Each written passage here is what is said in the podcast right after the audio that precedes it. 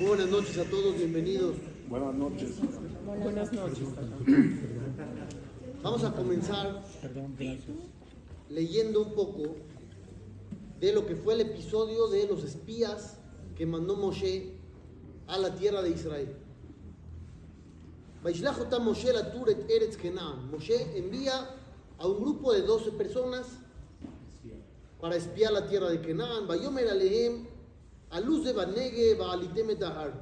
Y les dio las instrucciones por dónde entrar, hacia dónde ir. Uritem et Haaretz mahi. Quiero que observen la tierra cómo es. Betaama Yoshev alea. Y también que investiguen al pueblo que vive dentro de ella. Si son fuertes, débiles, muchos, pocos. También vean la tierra, si es buena o no. Y después dice, quiero que vean Imrazah, Hashemenah Imrazah, si la tierra es robusta o no. Ayesh ba'etz im ain. Si tiene árbol o no. Si tiene árbol o no. ¿Así se habla? No. ¿Cómo se habla? Si es fértil, si Si tiene árboles o no. O si es fértil o no. No dice si tiene árbol o no. Un árbol. ¿Un árbol de qué sirve? Para nada. Entonces dice Rashi, "Im yesh baem Adam Kasher, sheyagin bizhuto". El árbol representa a una buena persona. Quiero que chequen si hay una buena persona. Porque si hay una buena persona dentro de la tierra, los va a proteger. Y ya no vamos a poder conquistar. A eso se refirió cuando dijo vayan a ver si hay árbol. Un árbol es una persona. De ahí aprendemos el valor de una persona que puede salvar a todo un país. Eso es entre paréntesis. Ok. Los espías fueron, regresaron, se quejaron, metieron miedo en la población, dijeron no vamos a poder, está muy difícil. Y había dos que eran buenos, Yoshua Binun y Caleb en Yefuné, que dijeron al revés, la tierra está espectacular. Si Dios nos quiere, nos va a llevar. Y dicen, "Ach Hashem al timbrodu, no se rebelen contra Dios. Beatem al tir'u et. No tengan miedo del pueblo que habita ahí. Kilachmenu em, son nuestro pan.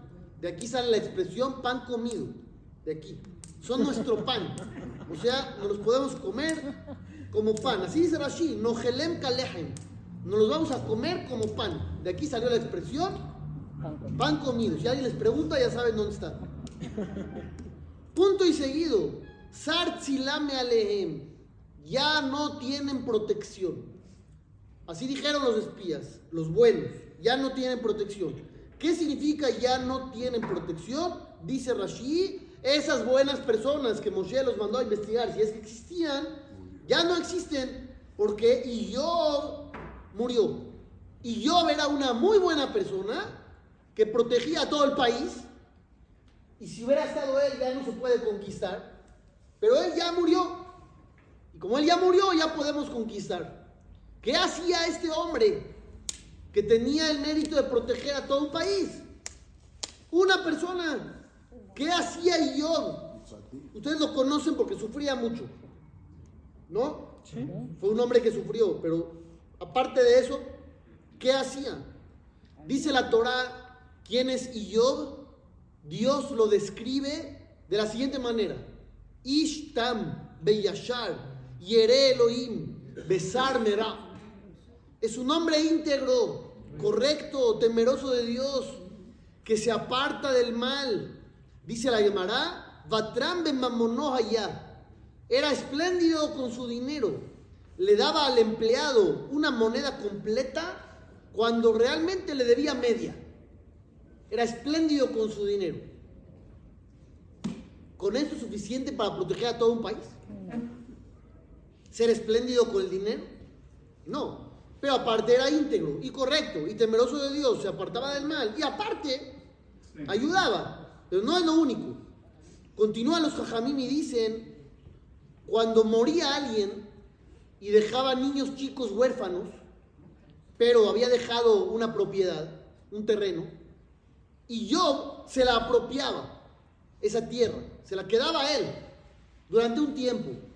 Parecía un ladrón, ¿no? Estaba usurpando la tierra de los huérfanos. ¿Qué hacía con ella?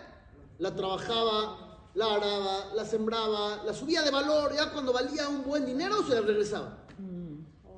Y no solo eso, de repente moría alguien, dejaba a una mujer viuda y la gente no se quería casar con ella y Job mandaba a decir que era familiar de él.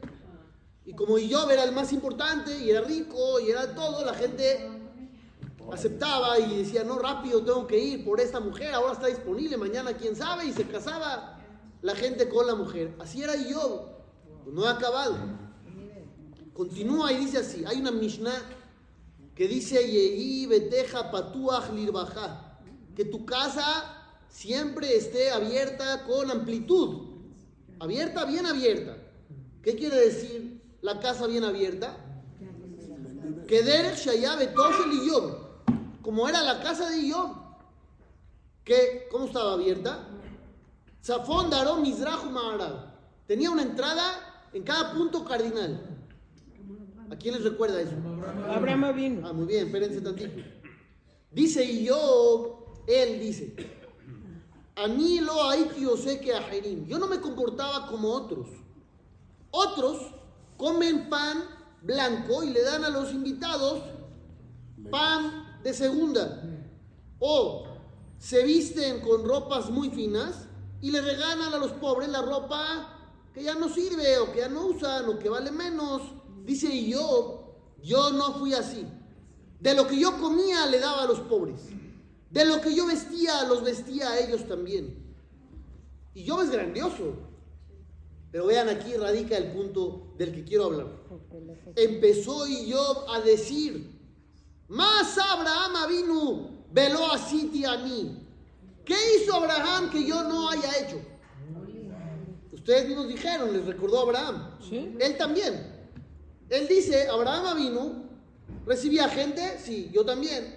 Tenía la, la casa abierta por los cuatro puntos, yo también. Les daba de comer, yo también. Les daba de, yo también. ¿Qué hizo Abraham que yo no haya hecho? En ese momento le dijo Dios, y yo, ¿qué estás alabándote a ti mismo? Tú ayudabas a la gente que venía a tu casa, pero si no venía a tu casa, No hacías nada. En cambio, Abraham, cuando se realizó la circuncisión, Salía. al tercer día, el más doloroso, no venía nadie a su casa. Y él estaba en la puerta esperando con todo el calor a ver si alguien viene. Entonces hay una diferencia enorme entre yo y Abraham. Los dos ayudan, pero uno ayuda cuando hay un problema y el otro busca ayudar cuando no hay problemas. Es la introducción a la clase de hoy. ¿Por qué? En el título yo mandé a poner, ya sabemos vivi- morir juntos, pero no es suficiente morir juntos. Hay que saber vivir juntos. ¿A qué me refería yo con ese título? En esta época que la situación del pueblo judío en el mundo está complicada, es compleja, nos unimos todos. Cuando hay problemas, ves la unión del pueblo de Israel. Pero ¿qué pasa cuando no hay problemas? Hay separación. Hay ¿Qué pasa cuando no hay problemas? Cuando no hay guerra, cuando no hay ataques, cuando Baruch Hashem todo camina, hay abundancia, hay dinero, hay salud, hay seguridad.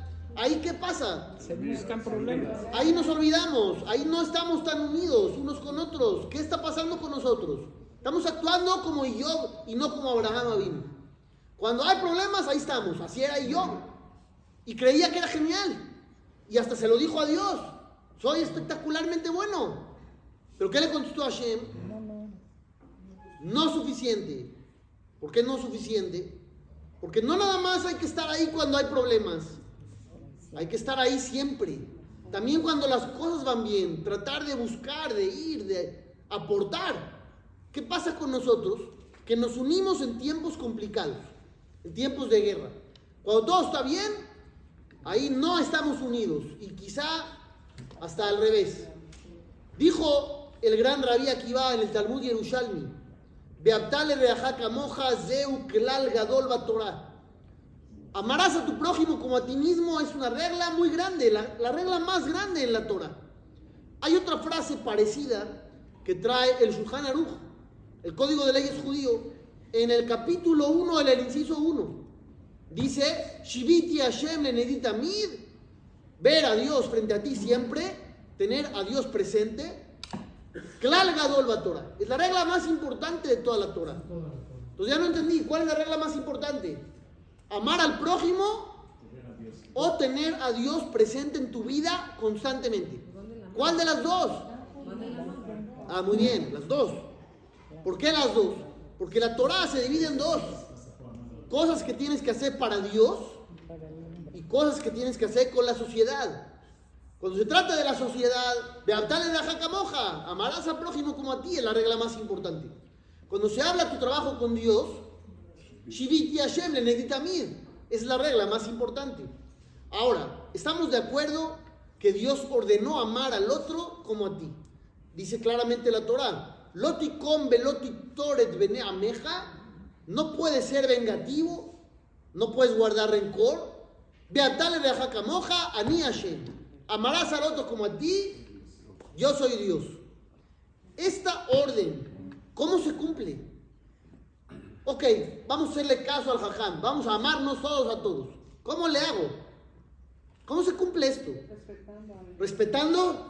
Entonces no dice amarás, dice respetarás. ¿Respetar y amar es lo mismo? No, no es lo mismo. Entonces, ¿cómo se cumple esto? Amar al otro como a ti.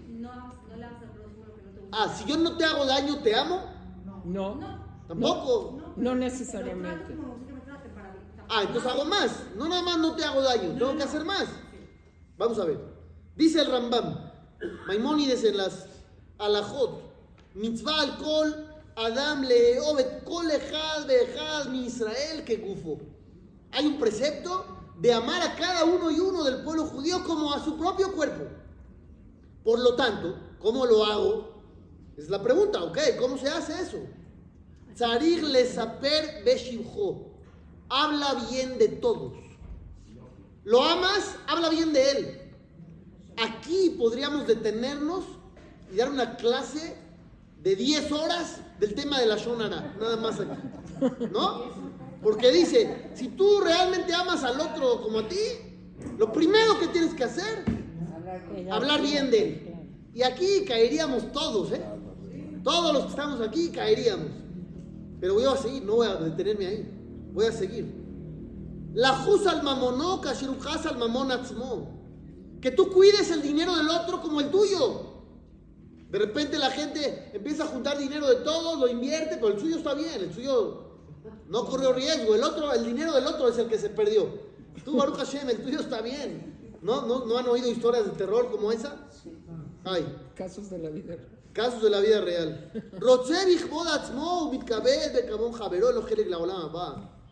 Además, tienes que honrarlos, ¿sí? Y si tú te alegras con la caída de alguien, pierdes el mundo eterno. Pues ya está el Rambam dándonos una idea de cómo se cumple esto. No es nomás una frase bonita. Amo a todos. No, no, espérate tantito. Tienes que demostrarlo con hechos. Continúa el Rambam y dice, Cola de Barim Otam Leja Ajerim, Otam. Todo lo bueno que tú quieres que hagan contigo, hazlo tú con los demás. Todo lo bueno que a ti te gustaría que hagan contigo, ahora haz tú. Eso dice Maimónides. El Ramban, Nachmanides, dice, está muy difícil cumplir esto, de amar al otro como a ti. Dice, así real, real, imposible. Es una forma de hablar, es una expresión. ¿Qué nos quiere decir? Que nos alegremos por el prójimo y no le tengamos envidia. Así se cumple la mitzvah de amar al otro. Que te alegres cuando alguien te dice, hijo, le hice una inversión buenísima y me resultó y gané un dineral. Y en vez de pensar, ching, ¿por qué no la hice yo? digas bien por ti. Me da gusto, qué padre. Ahora vamos a la parte real en el terreno de juego, como dicen. ¿por qué no amamos a todos? Si está padrísimo todo, yo los vi a todos decir sí, sí, sí, sí. Está bien, está padrísimo, todos están de acuerdo con lo que acabo de decir, nadie me discutió nada. ¿Por qué no lo hacemos? Nos dice dos cosas, muy bien. Un impedimento para amar a los demás es el ego propio. Que tú te crees más, te crees superior, quieres estar arriba, no te gusta compartir el escenario. Si todos tienen y todos son, pues ¿dónde quedas tú? Tú prefieres estar en la cima de la montaña. ¿eh? Nadie quiere estar abajo. Nadie quiere estar abajo y quiere estar arriba de otros. Si todos están arriba, ya no estás tú arriba. Estamos todos iguales, no, no está bien. El chiste es estar un poco más arriba, un poquito arriba del otro. Ese es uno, el ego. Número dos, y esto también es real, a veces hay gente que complica este precepto. ¿A qué me refiero? Yo quiero amar al otro, pero, híjole, Hay una barrera. Está tan difícil porque ese otro se porta de una manera que me complica a mí la tarea de amarlo. También es real. Sí, claro que es real, 100% real. 100%. Ah, ah, ah, ah. Espérense tantito. Aquí dijeron dos cosas. ¿Es real? Sí, estoy de acuerdo. ¿Se vale? ¿Se vale?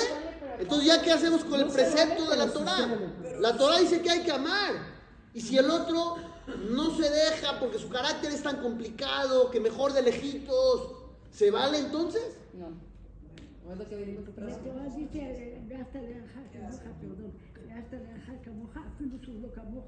Entonces, hay, entonces no se vale. No, ¿por qué? No, no se vale. No vale. Porque todo Exacto, entonces no se vale. no igual que Exactamente. Él, no Exacto, entonces no se vale. A ver, no se vale. El Baal Shem Tov es sabido que tenía una línea de pensamiento muy, muy, muy definida en ese sentido. ¿Qué hacía el Baal Shem Tov? Él decía, que hay que amar a todos simplemente por el hecho de que existan. Yo te amo porque estás aquí, porque eres lo que eres. No importa si te portas A o te portas B. Yo amo a todos. Ay, ¿qué pasa cuando hay gente que hace cosas malas? Pues ahí entra lo que explican los jajamín, que odies el hecho, no al personaje. Yo odio lo que haces, pero no a ti. Si tú en un momento dado te deslindas de todo eso negativo, yo no tengo problema contigo, no es personal. Yo estoy en contra de lo que haces, no de lo que eres. dañar, que tú tratas de bueno y, y, y sobrepasar y seguir, pero cada vez que sigues llevándote con esa persona, ves que te sigue dañando. sea, No, llevándote, Aléjate un poco y no daño. Hay permiso a veces de alejarse de gente tóxica. Exacto. Eso sí, eso sí. Pero no lo vas a odiar, No, no, no, lo vas a amar de lejos. Pero es mejor dar tres, Amor de lejos. da- es mejor dar tres pasos Vamos a atrás. seguir. Dice la Gemara en Masejet Sanedrin. Hay un pasuk que dice: tropezarán un hombre con su hermano. ¿Qué significa tropezarán un hombre con su hermano? Dice el Talmud. Cada uno va a tropezar con el pecado de su hermano.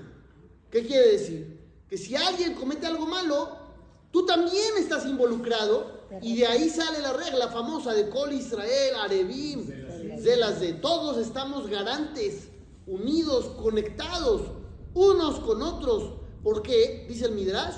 Porque Col Israel Nikraú Nefesh Ahat.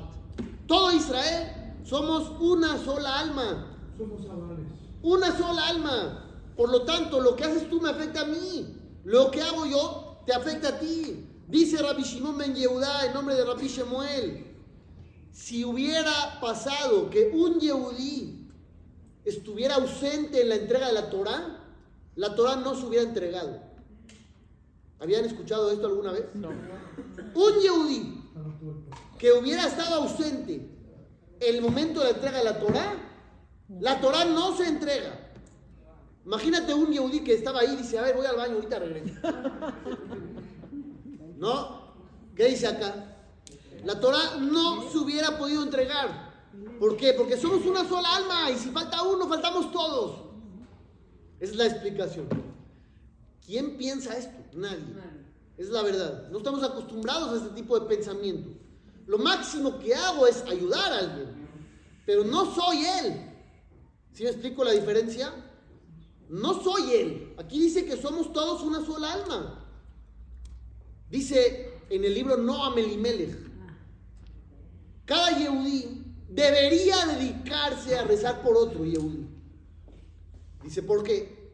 Porque si tú rezas por ti, está complicado, porque a veces no mereces, y entonces no te contestan, o te contestan que no. Dice, pero hay un rezo que no te pueden rechazar, Cuando rezas el por que haces por alguien más. Cuando pides por algo. ¿Qué pasaría si yo pido por ti y tú por mí? Entonces nos contestan a los dos y así obtenemos todo. Pero la realidad, eso, la tefilá es en plural por este motivo.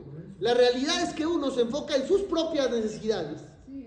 En vez de ver las necesidades del otro, dice el Rambam, Aporesh Midarket Zibur, el que se aparta del grupo, lo avara verá, no hizo ni un pecado, se porta bien, cumple Torah, cumple mitzvot, cuida Shabbat, come kasher, todo bien. Su único error, ¿cuál es? Estar alejado. Estar alejado de los demás, ermitaño, vive independiente.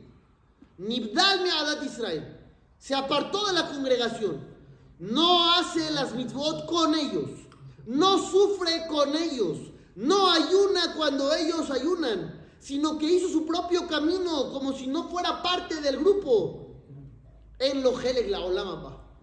No tiene parte en el mundo celestial, por este mismo motivo. Ah, claro, claro. Vamos a subir de nivel. ¿Sí o no? ¿Sí o no? Vamos a subir de nivel. ¿Cuánto vale cada uno? Vean lo que dice la Torah. Escuchó el pueblo que Naaní, que Israel estaba cerca. Estamos hablando de la época del desierto. Bailahem be Israel. Luchó contra el pueblo judío. Bayish Mimenu Shevi. Y logró secuestrar gente, cautivos. En ese momento juró Israel y dijo, Dios, si me entregas a este pueblo en mis manos, porque se vestían como un pueblo, hablaban como otro, no saben bien quiénes eran, si son de Amalek, si son de Kenan. Entonces pidieron tefilá genérica, ya, a este pueblo, sean los que sean, entrégamelos. Baishma Hashem Bekol Israel. Hashem los escuchó la tefilá, fueron a pelear y rescataron a la gente que estaba cautiva. ¿Cuántos eran? ¿Cuántos eran? ¿Cuántos secuestrados había? Para que todo Israel se ponga a rezar y vayan a la guerra. Dice Rashi, una sirvienta. Una sirvienta. Fue todo lo que lograron secuestrar. Una sirvienta. ¿Y qué hizo el pueblo de Israel? Peleó por ella. Pelearon por ella, rezaron por ella. Tal vez otro pueblo hubiera dicho, bueno, ya, una sirvienta, ya, no pasa nada, agradece, te fue muy bien. No, para nosotros uno vale todos. Y vamos a ir a pelear, y vamos a rezar, y vamos a pedir. Otra de estas. Vayomer Hashem el Moshe, Red Haez Ba'am, Pen Yerzu el Hashem, Benafal, Mimenu Rab.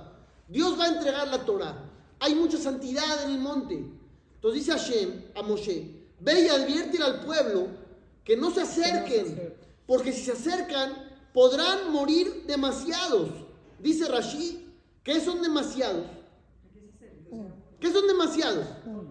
No dirían eso si yo no estuviera hablando del tema. Pero ¿Qué son demasiados? Yo le pregunto, ¿qué son demasiados? Muchos. ¿Cuántos son muchos? Miles. Eso, yo- miles o, o cientos. Dice Rashi, cualquiera que caiga, a Filu y Ejidí, aunque sea uno, Hashub Lefanay, Rab, dice Dios para mí, son muchos. Es el valor de uno. El valor de uno, que dice Dios, muchísimos. Dice la alajá, dice Maimónides, si hay un grupo de mujeres que Barminan lo los enemigos las rodean y dicen, entréganos a una para impurificarla o impurificamos a todas. ¿Qué procede? ¿Qué procede? No entregan a ni una, dice la halajá. ¿Qué pasa si hay una ciudad? La rodean los goim y dicen, entréguenos a uno, a ese uno lo vamos a matar. Y a todos los demás los dejamos vivos. 10 millones de seres humanos. No tenemos nada. Uno nomás. No. Yehargu kulam. Beali masru laem nefesh ahad. Así Que se mueran todos, pero que no entreguen a uno. No entregan a uno, ni siquiera para salvar a todos. Entonces, ¿cuánto vale uno? Todo. Ahora les voy a hacer una pregunta. ¿Quién es ese uno? Millones. Cualquiera. Todos somos ese uno. Entonces, si todos son tan valiosos para Dios, ¿quién soy yo para no valorar a alguien más? Si para Dios ese uno es todo el mundo, entonces, ¿cómo yo no voy a valorar a esa persona? La generación del diluvio fue borrada del mapa. Porque se portaban mal, ¿no? No, porque robaban. Claro que se portaban mal. Cometían todo tipo de pecados espantosos y atroces. Pero ¿qué selló el decreto? Dice la ¿El Torah. robo? Kol vale fanai. Robo. El fin de todo ser vivo ha llegado frente a mí. Kimalea aretz jamás mi penehem. Porque se ha llenado la tierra de robo. Dice Rabbi Yohanan. Qué increíble, no entiendo. ¿Qué tan grande es el error del robo? Porque ellos cometían todo tipo de atrocidades y no los habían sentenciado al exterminio hasta que robaron. ¿Por qué? Porque el robo atenta contra todo lo que hemos hablado hasta ahorita. Si tú pecas contra Dios, arréglate con Dios. En un minuto haces teshuvah y se acabó. Pero si tú te dedicas a robarle al prójimo, estás en contra de la regla más grande de toda la Torah, que era de Atale de Ajacamoja. Y si estás en contra de la regla más grande de toda la Torah, que es amar al prójimo, Estás contra, mal contra estás contra todo, no hay nada que hablar. Dice la Gemara en Maseje Chapat. Ama Rabá, dice el sabio Rabá. Adán Latín. Cuando uno llega al cielo después de 120 años y llega a la época del juicio, le hacen preguntas a la persona. ¿Cuáles son las preguntas? Trabajaste como. La primera, Nasata Benatata Bemuna, ¿eras honesto en los negocios? Primera pregunta, ¿que no hay cosas más importantes? Esta tiene que ser la primera pregunta. Vean la segunda, Kabata y Tim la Torah. ¿Fijaste tiempos para estudiar Torah? Tercera, ¿te dedicaste a tener hijos? Siguiente, ¿esperaste la salvación? ¿Por qué la primera es la de los negocios? ¿No era más importante esperar al Mashiach? ¿O, o era más importante tener hijos o estudiar Torah? La primera es esta. ¿Cómo te comportabas con la gente? Porque tal vez estudiaste mucha Torah y le robaste a medio mundo. Puede existir. También casos de la vida real. Aharón a Cohen es el primer Cohen del mundo. Aharón no nada más fue el primer Cohen, es el Cohen Gadol, número uno. El que sirvió en el Mishkan, en la casa de Dios. El primero que vistió las ropas tan especiales que leyeron en la Perashá en Shabbat pasado. Que tenía un pectoral donde había piedras preciosas. preciosas y Dios se comunicaba por ahí y daba mensajes. Dicen nuestros sabios de dónde Aarón a Cohen llegó a tener toda esta categoría. amaba al prójimo. ¿Por qué? Porque era mono con todo. Porque amaba al prójimo, porque qué? Y todo el mundo lo quería. Hacía shalom. No, nada. Otra. No robaba, no, hacía shalom, no, otra. Porque se alegró cuando Moshe Ah, muy bien, esa. Esa es la buena. ¿De dónde Aarón a Cohen tuvo el mérito de recibir tanta grandeza por parte de Dios?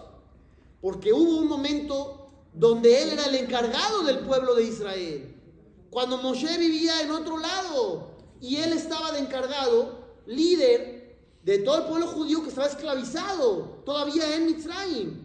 De repente dice Dios, vamos a poner un salvador. ¿Quién es el salvador, Moshe? Y Moshe dice, yo no voy a ir. Moshe dice, yo no voy a ir. Porque mi hermano mayor hasta hoy ha sido el líder. ¿Cómo yo voy a llegar a, quitar su lugar? No está correcto. ¿Cuándo fue que Moshe aceptó? Cuando Dios le dijo, tú tranquilo, Él se va a alegrar por ti. Ah, dice Moshe, si no lo voy a sentir mal, ok, única condición. ¿Qué dice la Torah? Que se alegró a Aarón por él. Efectivamente, como Dios había dicho, así sucedió. ¿Tarea fácil o tarea difícil? Muy difícil. Tu hermano menor te quita el puesto. Pasas a ser su ayudante. Del hermano, ¿cómo? No, no están entendiendo. Sí, claro sí. El hermano menor te quita el puesto y ahora tú eres el ayudante de él. El 99% de la población no aceptaría. El 1% que aceptaría no se alegraría. No sería como que con... ¿Voy bien con los porcentajes o no? Sí. 99% diría yo no quiero, hazte cargo tú. Si Dios te puso a ti, hazte cargo tú, pero yo me hago a un lado. Yo no voy a ser tu ayudante. Y los que sí aceptarían, no lo harían de buena gana. Pero Aarón, dice la Torah, se alegró. ¿Cómo te puedes alegrar de algo así? ¿Te alegras de que te quitan el puesto? La responsabilidad. Me alegro porque mi hermano tiene el puesto. Ya no me fijo en mi situación. Me fijo en él. Mi hermano, mira qué bien, le va a ir bien, tiene un puesto importante. Dicen los hajamim, debido a esta alegría que sintió en su corazón, luego tenía en su corazón sobre él el pectoral donde Dios se comunicaba con el pueblo judío. Poderte alegrar por alguien más. No estamos hablando simplemente de no hacer daño o de respetar, de tomar distancia, te quiero, pero ahí. No, estamos hablando de otra cosa. Realmente, ya lo dijo Rabí Yohanan Ben Zakkai, le había dicho a sus alumnos, quiero que vayan y observen cuál es la mejor cosa que puede uno tener en el mundo. Sus cinco alumnos hicieron la investigación y cada uno regresó con una respuesta. Uno dijo lo mejor que hay en la vida, tener visión, visión a futuro. Otro dijo, no, no, lo mejor que hay es buen ojo. ¿Qué es buen ojo? Que te da gusto por el otro. Otro dijo ser un buen amigo o tener un buen amigo. Es lo mejor que hay. Otro dijo un buen vecino. Hasta que llegó Rabbi Elazar Ben Araj y dijo buen corazón. Y dijo Rabbi Yohanan Ben Zakkai, esa es la buena. El buen corazón porque incluye todas las demás. Se dieron cuenta, los cinco alumnos trajeron respuestas. Cuatro de cinco tienen que ver con el otro. Uno dijo visión, visión eres tú. El otro, buen amigo, buen vecino, buen ojo, buen corazón, tienen que ver con el otro. ¿Por qué se enfocaron en el otro y no en ellos? Porque ahí está el secreto de la vida. Pero nos vamos a ir a un nivel mayor. El secreto está en alcanzar esto en momentos buenos. En momentos malos ya demostramos que podemos estar unidos. ¿Qué pasa en momentos buenos? Debe ser igual. Deberíamos de ser igual, igual de unidos, igual de solidarios, sacrificar por el otro, no nada más cuando todo está perdido. Es que ahí sigue el ego y el reto. no Eso, ahí sí, ahí sí. Entro yo, y entonces yo soy, y yo tengo, y yo quiero, y todos los demás que se esperen, y ahí está el error. Tendríamos que llegar a trabajar esto, para que en tiempos buenos tengamos una unión muy similar a la que tenemos hoy. Besrat Hashem, que lo logremos. Tengo dos anuncios que hacer. Número uno, mañana a las nueve y cuarto de la noche, aquí mismo, va a venir un coach que se llama Gedalia Fenster. Quedan todos invitados, nueve y cuarto de la noche, hombres y mujeres. Y el miércoles, diez y media de la mañana, para puras mujeres viene la Rabanit Jungreis, la hija de la Rebetzen. Esther Jungreis, todos invitados de Hashem, para mujeres, la segunda, la primera, hombres y mujeres. Rabbi Hananiah ben Akashia Omer, Ratzah, Kadosh, Baruch Hu, Zakot et Israel, Lefira, Jebal, Aeb, Torah, Udocho, Lemar, Adonah, Papet, Lemar, Zikro, Yagil, Torah,